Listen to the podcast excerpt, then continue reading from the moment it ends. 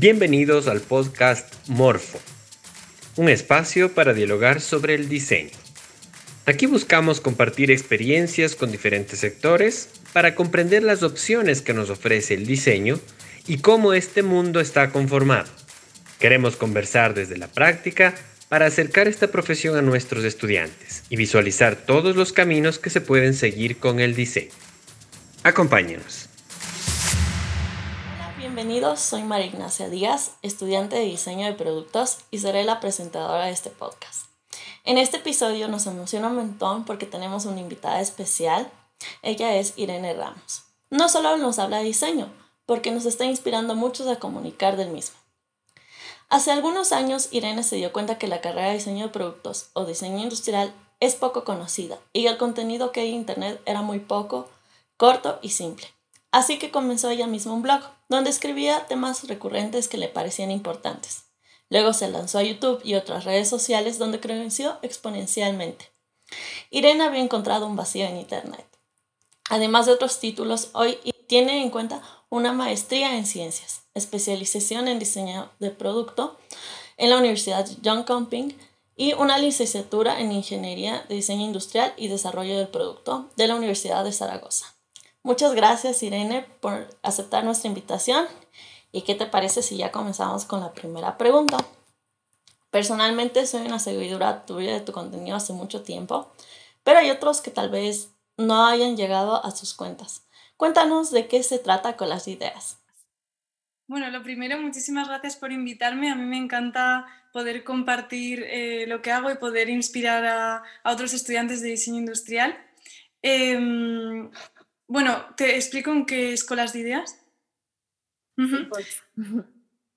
Pues eh, Colas de Ideas es un proyecto de divulgación del diseño industrial. Yo trato de eh, explicar en qué consiste el diseño industrial, porque algo de lo que me di cuenta cuando estaba estudiando la carrera y cuando la terminé es que mm, prácticamente todo el mundo sabe que la casa en la que vive está diseñada por un arquitecto, pero muy pocas personas saben que la mesa en la, la mesa en la que escriben, la botella que llevan al gimnasio, son producto de una mente que la ha pensado, que la ha diseñado y que esos son los diseñadores industriales. De hecho, muchas personas eh, me preguntaban, ¿qué es lo que estudias? ¿Eres ingeniera o eres diseñadora gráfica? Y yo tenía que decir, no, no, es diseño industrial y lo tenía que explicar. Entonces, finalmente decidí hacer este proyecto que, por un lado, es divulgativo, porque al final trato de, creo que tiene tres pilares, la visibilidad, dar visibilidad a esta profesión y divulgar acerca de ella la segunda es ofrecer recursos. Por ejemplo, el año pasado lancé una guía de tendencias especialmente diseñada para diseñadores, para que la usen como herramienta de trabajo, para estar eh, actualizados. Y eh, el otro pilar sería la comunidad, que es parte fundamental de Colas de Ideas. Crear esas interacciones entre otros diseñadores industriales, unir fuerzas y que al final, eh, dando visibilidad al trabajo de otras personas, haciendo entrevistas, pues eh, potenciar aún más la visibilidad de esta profesión y, también el desarrollo de nuestra profesión. Así que eso es un proyecto que hoy en día está acogido fundamentalmente en YouTube como canal de YouTube, en otras redes sociales, TikTok, Instagram y también nuestra página web donde se puede adquirir la guía de tendencias. Sí, yo, especialmente lo recomiendo. Creo que Irene cubre de todos los temas y es una guía total del diseño. Continuemos con la siguiente pregunta. En el mundo de las redes sociales, cuando ingresamos a una cuenta que genera un buen contenido, podemos entender por qué tienen tantos seguidores, como es en tu caso. Pero, ¿cómo es el comienzo? Es decir, ¿qué tanto te demoras a llegar a tener un número representativo de seguidores? ¿O es necesario llegar a pagar una publicidad en un primer contenido que tenga mucho eco y de ahí seguir produciendo? En mi caso particular, yo nunca he hecho publicidad de pago. El crecimiento ha sido orgánico, pues la gente me ha ido encontrando según ha buscado cosas en Internet y les han aparecido mis vídeos o mi contenido. Em, es una opción la publicidad de pago, pero también al principio muchas veces no cuentas con los recursos. Entonces muchas veces lo que haces es crecer orgánicamente, como ha sido mi caso. Y los comienzos son muy duros. Al final las redes sociales son súper competidas, ¿no? Hay miles de personas creando contenido constantemente. Cada vez sale una red social nueva y la anterior pues pasa un poco a estar en segundo plano, hay que estar constantemente actualizado. Entonces, al final, comenzar es muy duro, pero si consigues hacerte un hueco, eh, puede eh, generarte muchas oportunidades, puede hacer que desarrolles habilidades en ti, como la comunicación, expresarte, no hablar en público, ese tipo de cosas, la organización, y al final teniendo que llevar este proyecto, que lo comencé mientras era estudiante, pues tenía que saber priorizar muy bien mis actividades, saber organizarme. Entonces, bueno, no voy a mentir, los comienzos son muy duros. De hecho, yo al principio mm, no me sentía tan cómoda y no se lo conté a nadie. Yo comencé a subir vídeos porque era, mi, era algo que me entró curiosidad y quería probar y me apetecía, pero a lo que tenía también miedo a enfrentarme porque al final te expones. Y no se lo conté a nadie. Y luego poco a poco mis amigos me descubrieron ellos mismos porque les aparecían mis vídeos en, en recomendaciones de YouTube. Entonces, bueno, eh, es duro, pero si te mantienes, es como una carrera de fondo y si te mantienes, y eres constante, puede llegar a ser muy gratificante y yo se lo recomiendo a todo el mundo. Gracias. ¿Y existió algún hito en todo ese proceso que tú comentas? ¿Un video como súper exitoso o algún post que se compartió mucho y eso ayudó a crecerte más? Hmm.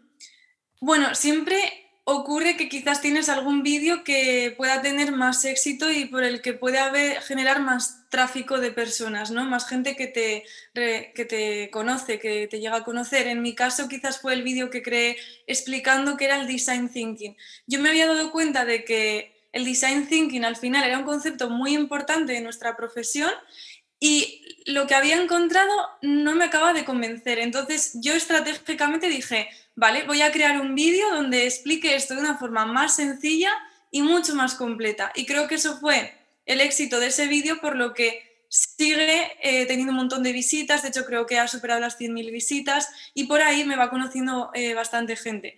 Pero hay algo más importante que los seguidores en el tema de Internet y de las redes sociales, que es el engagement la comunidad, es decir, de esas personas que te siguen, realmente cuántas están pendientes de lo que haces y realmente les gusta y están comprometidos, ¿no? Y, tienen ese vínculo. Yo creo que eso es muy importante también. De nada te, de nada te sirven los números si, si luego no hay de verdadero engagement.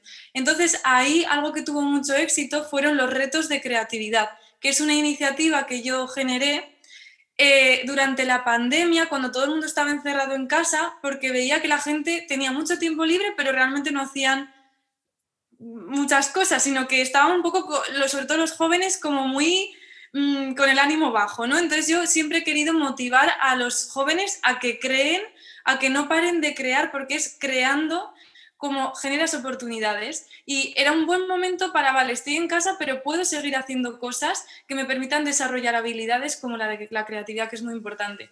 Entonces yo generé estos retos donde yo ponía un reto de diseño y eh, ellos eh, tenían unos días para diseñar y subirlo a las redes sociales, colocar un hashtag y lo especial de esto era que además yo hacía un directo donde todos se conectaban, igual que en una videollamada, pero pública, en un directo en mi canal de YouTube, ellos compartían su creación y tenían unos minutos pues de tener esa visibilidad, de compartir lo que habían hecho, no importaba si eran personas de 15 años que no habían empezado la carrera, que hubo de 30 con otra profesión pero les apetecía probar, o de 25 estudiando la carrera. Todos podían participar, tener su momento de visibilidad y compartir. Pues he utilizado esta herramienta que es gratuita, pues he utilizado este proceso creativo para llegar a esta solución y me ha servido así. Entonces, al final eso potenció mucho la inteligencia colectiva, el compartir entre todos eh, pues nuestro conocimiento para llegar a esa solución y resolver ese reto de diseño. Y eso quizás no generó tantas visitas como un vídeo de design thinking, pero sí que potenció mucho lo que es la comunidad, que al final es un, pilar, como he dicho al principio, de colas de ideas y muy, muy importante, yo creo, en Internet. Es verdad, creo que siempre se genera una comunidad y en tu caso ya hay muchas personas de, como dices, varias edades y que quieren, y yo creo que estás inspirando a muchos a seguir diseño. O hay gente que incluso está estudiando otra carrera y luego quiere seguir diseño. Entonces es una gran comunidad. Entonces, te quiero preguntar, ¿en qué punto te diste cuenta que Collage de Ideas era un trabajo de tiempo completo o al menos que te ocupaba más de lo que creías? Bueno, al principio eh, yo creo que como la mayoría de proyectos surge un poco, como tú vas probando, pues como un hobby, ¿no? Y luego, eh, es, bueno, me di cuenta cuando yo empecé a ver que mis amigos me habían descubierto y yo no se lo había dicho, digo, uh, esto se me está yendo de las manos aquí. Eh, o, por ejemplo, me escribía gente que igual era Latinoamérica, eso me impactaba mucho porque decía, madre mía, hay, eh, por ejemplo, me escribían alumnos que decían, hoy mi profesor, soy de una universidad de México y mi profesor ha puesto un vídeo tuyo en clase. Entonces ahí es cuando yo me di cuenta de que esto de verdad estaba teniendo un impacto y que podría llegar a ser algo grande, pero que dependía pues de mí, del esfuerzo que yo le metiera y de lo que yo quisiera que llegara a ser. Iba a ser simplemente un hobby o iba a poder convertirse en un negocio, en mi, en mi estilo de vida, mi modo de vida. Así que yo creo que al año es cuando me di cuenta de que podía llegar a ser algo más. Actualmente yo creo que somos el, canal por excelencia del diseño industrial que tiene más contenido de diseño industrial y la comunidad más grande a, nivel de canales de YouTube con 35.000 seguidores y más de un millón de, visitas. Pero aún así no es todavía mi, mi modo de vida, sino que yo lo compagino con mi trabajo como diseñadora e investigadora. Así que sí, yo sé que, o sea, requiere de mucha inversión de tiempo y me encantaría poder contar con un equipo. Sé, bueno, yo voy a hacer todo lo posible y sé que en el futuro será así y, estoy trabajando en ello, pero de momento eh, estoy solo yo y acaba siendo pues un, proyecto paralelo a, mi vida profesional. Chévere, y justo nos comentabas que lo llevas a paralelo con siendo diseñadora e investigadora. Entonces, cuéntanos, ¿qué haces hoy en el día al día? Fuera con las ideas, obviamente. Bueno, pues eh, yo trabajo como investigadora en la Universidad de, Zaragoza dentro de un proyecto de investigación que es sobre sostenibilidad, diseño sostenible de productos y servicios. Estamos em, tratando de desarrollar una metodología que sea efectiva para diseñar servicios, sobre todo servicios más sostenibles, que tengan en cuenta todo el ciclo de vida del servicio y también las tres eh, dimensiones de la sostenibilidad, como son la económica, la social y la medioambiental. Luego, por otro lado, trabajo como diseñadora estratégica en una consultora de innovación aquí en Zaragoza, donde tenemos proyectos eh, de facilitación, de dinámicas de hackatones, de talleres y también asesoramos a empresas para que innoven y, incorporen eh, nuevas estrategias que les hagan sobrevivir y les hagan adaptarse a estos nuevos tiempos. Entonces, eso es como mi trabajo que compagino con mi propio proyecto, con las de ideas al que me gustaría, pues, eh, en un futuro no muy lejano, eh, poder tener todo mi foco en él. Qué genial. ¿Y tienes algún proyecto soñado que quisieras cumplir o aún estás trabajándolo? Bueno, eh, al final las de Ideas yo creo que es ese proyecto soñado. Creo que ya hemos conseguido bastantes hitos y que vamos por el buen camino, pero todavía me quedan muchos sueños por cumplir con Colas de Ideas. Yo me imagino mi proyecto como... Em, a mí me encantaría poder desarrollar herramientas que nos permitan a los diseñadores ser mejores diseñadores, diseñar mejor, que nos haga la vida más fácil. Así como creé la guía de tendencias, me gustaría ofrecer otro tipo de, herramientas.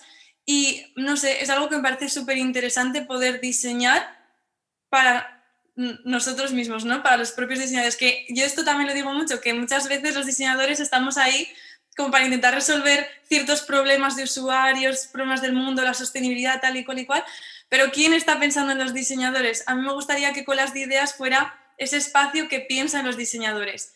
Y, de la misma forma que trato de aprovechar el espacio para dar visibilidad a los diseñadores y a la profesión, también para dar herramientas. Em, y creo que ese sería como el proyecto soñado. Qué genial. Y yo creo que lo vas a lograr. Con todo lo que has hecho, yo sé que vas a lograr eso y mucho más. Y Cuéntanos cómo priorizas tu tiempo y tus proyectos que manejas, ¿no? Con estos trabajos que nos cuentas en, en uno en la universidad, otro como consultora y encima con las ideas. ¿Cómo divides ese tiempo para pues no perder la responsabilidad de ninguno? Yo creo que esta pregunta viene muy, muy a cuento con mi caso, ¿no? La verdad es que mm, el tiempo, todos tenemos el mismo tiempo, 24 horas al día. Y no es una cuestión de tener más o menos tiempo, sino de saber priorizarlo, priorizar las tareas y por otro lado el foco. Yo algo que explico en mi canal también, o que he explicado en algún blog, porque he hecho algún blog de pues cómo me organizo, o que cuando estudié el máster en Suecia, cómo era ahí, pues explicaba que al final muchas veces eh, la tarea que realizas te ocupa el espacio que tú te das para realizarla. Entonces, Em, por ejemplo, si, si tú tienes que em, elaborar unos sketches y tienes una semana, vas a tardar una semana en hacerlo, pero si tienes una tarde, tardarás una tarde. Entonces, yo me marco muy bien cuáles son mis objetivos, o sea, trabajo mucho más por objetivos. Y entonces de esa forma optimizo mucho más el tiempo y em, entreno mucho mi capacidad de foco.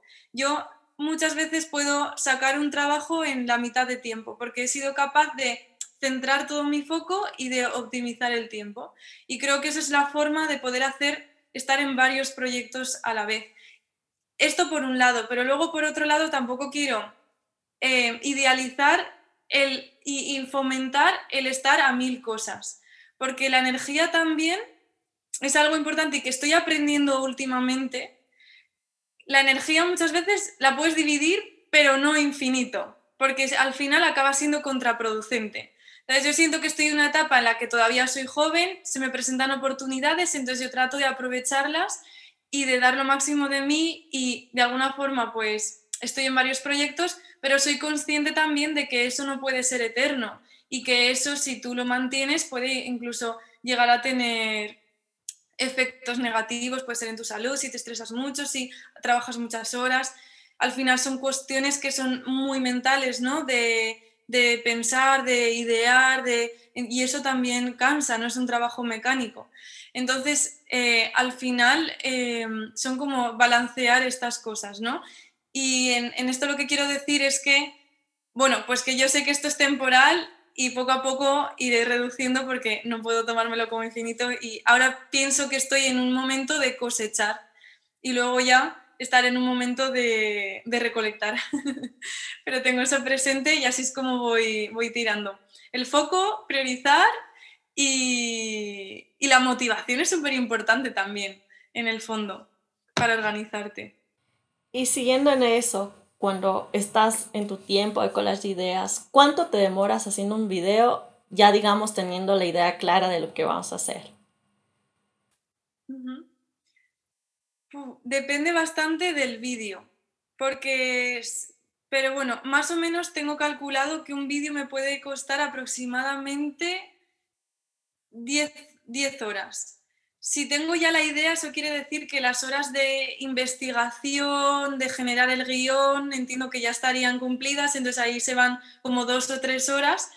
Luego, eh, el tema de buscar la localización, de generar como un storyboard de quiero que salga esta escena, aquí quiero mostrar esto. Muchas veces igual utilizo, eh, me hago yo unos gráficos o necesito un recurso visual para explicar lo que quiero explicar. Entonces, todo eso tiene su tiempo de preparación, ¿no? que es previo a la producción. Luego lo que es la producción en sí, que es irte a ese lugar. Por ejemplo, hubo un vídeo en el que expliqué distintas técnicas para realizar maquetas y ese vídeo eh, lo hice en un taller. Entonces tuve que moverme a ese taller, ver qué ubicaciones, qué era mejor. Todo eso es la producción que mm, pues depende un poco del contenido del vídeo, puede llevar más horas de producción o menos. Hay vídeos más sencillos que igual, por ejemplo, un directo, igual lo grabo en una habitación y ya está, te ocupa esa hora de directo.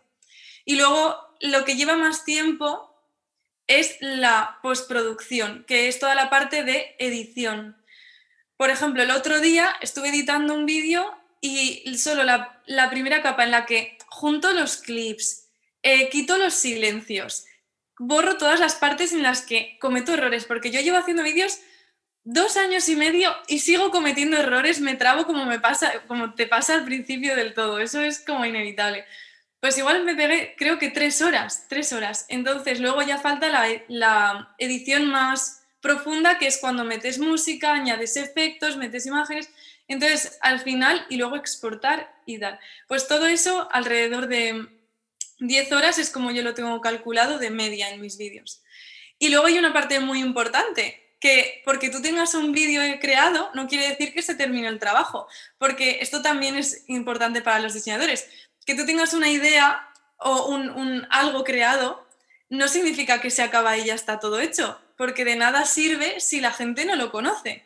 Entonces luego hay mucho trabajo de eh, decirle a mi comunidad, oye, he creado este vídeo, puede ser interesante, ve a verlo, ¿no? De crear ese hype, esa expectativa, de cuando se publica estar ahí, responder comentarios, ver qué ha pasado, obtener feedback. En el fondo el proceso o mi forma de, trabajar es muy similar a cuando diseño cualquier cosa, un producto, una estrategia, lo que sea.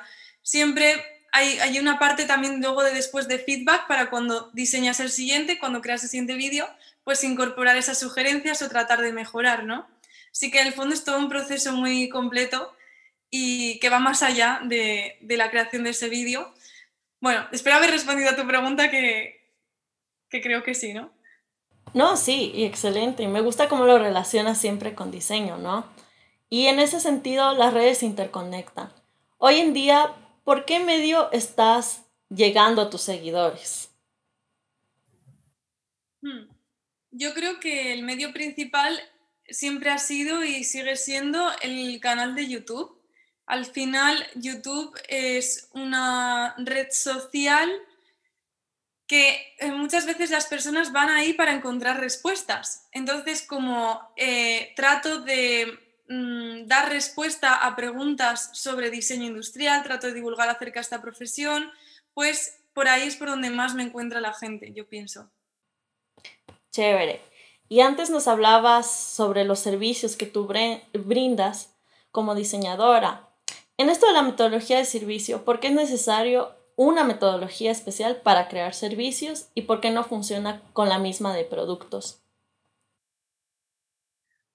Vale, porque, o sea, en, el fondo, eh, las bases de una metodología de diseño, como puede ser el enfoque del design thinking, en el fondo, para diseñar o sea, hay, tres cosas muy clave, ¿no? La primera es entender a las personas y saber a quién te diriges. La segunda es tener esa capacidad creativa para poder dar solución. Y la tercera es generar testeos que te permitan recibir feedback precisamente de esas personas a las que diseñas para implementar mejoras y poder llegar a una solución final. Entonces, eso siempre va a ser un denominador común, independientemente del tipo de producto que diseñes. Ya puede ser un tangible como un producto físico, un intangible como una app o una web, o un servicio, como puede ser un servicio de, no sé, de paquetería, de envíos, ¿no? A domicilio o lo que sea. Pero sí que es cierto que luego eh, la mm, naturaleza de eso que estás diseñando eh, va a necesitar ciertas eh, especificaciones, ¿no? O sea, esta base de metodología se va a completar y se va a poder hacer mucho más precisa si está adaptada a ese producto, o sea, esa naturaleza de producto por la que tú diseñas. Entonces, por ejemplo, en el caso de los servicios, en, en, el caso de un producto, por ejemplo, cuando analizamos el tema de la sostenibilidad, al ser un producto físico, muchas veces lo que va a ser más relevante puede ser que sean, por ejemplo, los materiales o el consumo eléctrico que, que, se ha necesitado ¿no? para generar eh, la producción de ese producto o durante su uso. Pero en el caso de un servicio hay otros factores eh, muy importantes, como son, em, por ejemplo, todas las personas involucradas en ese servicio, eh, el, el, impacto social, por ejemplo, también todo lo que tiene que ver con el, fin de vida, pero ya no como material, sino como procesos, ¿no? Al final en los servicios se tratan de procesos. Entonces, esa metodología puede ser un poco diferente porque se tiene que adaptar, como digo, a la naturaleza de lo que estás diseñando. Chévere. Vamos con nuestra última pregunta. Entonces, dentro de todos los aprendizajes de collage de ideas, ¿has encontrado algunas diferencias entre el diseño industrial tanto en España y Latinoamérica? Cuéntanos un poco sobre eso. Vale, puedo dar mi visión acerca de esto, pero será bastante sesgada, porque al final eh, yo he estudiado diseño industrial en España, también en Suecia, pero no he llegado y he trabajado tanto en Suecia como en España, pero no he llegado ni a estudiar ni a trabajar en Latinoamérica. Entonces, mi percepción de lo que ocurre en Latinoamérica pues está totalmente sesgada, o sea, realmente será como la punta de un iceberg y quizás no es muy precisa, ¿no? Pero de alguna forma por comentarios que me llegan, dudas que me llegan de personas, eh, conversaciones que yo he tenido con, con gente que forma parte de la comunidad, porque algunas veces, de hecho, estuve una temporada em, en la que yo tenía conversaciones con ellos y les preguntaba, bueno, ¿cómo es tu día a día? Para también conocer, ¿no? Yo quería tener una visión más, más global de esto. Al final, fíjate, pues si yo me baso en esas conversaciones que tuve, que hice como, em, como 100 entrevistas a, a 100 diseñadores diferentes durante medio año, Em, en el fondo todos teníamos un patrón común. Lo más curioso que me pareció es que independientemente de la ubicación, porque hubo gente de Argentina con la que hablé, de México, de Ecuador, de Perú mm, y de España, todo lo que es hispanohablante, ¿no? Al final todos teníamos eh, la sensación de que nuestro trabajo no está suficientemente valorado, que no es, que no es conocido Em, y que también, dependiendo del país o de la zona, que las empresas todavía están entendiendo el verdadero valor de lo que es el diseño y muchas veces hay dificultades, eh, tenemos dificultades los diseñadores industriales de encontrar trabajo por esta misma razón. Entonces, eso me ocurre en España cuando hablo con gente española, y me ocurrió cuando tuve conversaciones con, con, personas de Latinoamérica. Así que esa es un poco mi, mi percepción. Luego, a nivel de, de, diferencias, estoy diciendo lo común, ¿no? A nivel de diferencias, eh, sobre todo desde la perspectiva más de estudios, lo que he notado o lo que me da la sensación es que ah, quizás en España eh, la carrera eh, es quizás de muy teórica muy técnica y muy teórica porque mm, está vinculada a la ingeniería y los proyectos tienen como mucha base de investigación y sin embargo, al menos en mi caso personal, no se le da tanta importancia al tema de prototipos, de maquetas y lo que es más, eh, trabajar eh, con las manos, ¿no? que también es importante y todo ese testeo y esa parte final del proceso de diseño, sino que los proyectos suelen ser como mucho de la parte inicial del diseño hasta el concepto. Em, y lo que yo, al menos lo que yo he visto, es eh, que en Latinoamérica quizás son casos concretos, no, quiero generalizar, pero parece ser como que tenéis talleres, trabajes con distintos materiales, incluso em, temas de sostenibilidad, de trabajar con biomateriales, de experimentar. Esa parte de experimentación y vinculada a materiales la trabajáis mucho más que lo que yo he visto aquí en España y también temas de maquetas y, esta labor más eh, manual. Eh, esta es mi, percepción, pero ya he comentado al principio que, no sé cuánto de, cercana a la realidad será, pero bueno, de conversaciones que he tenido y eso, esto es, eh, esta es mi percepción. Bueno, queremos agradecerte, Irene. Gracias por compartir tu proceso. Este podcast nos ayuda a entender cómo proyectos reales llegan a ser muy exitosos y cómo podemos aprender de esto. En la descripción están las cuentas de Collage Ideas para que revisen su contenido. E igualmente les invitamos a que nos sigan en Instagram en diseño de productos-UDLA. Nos vemos en el siguiente episodio. Gracias. Muchas gracias.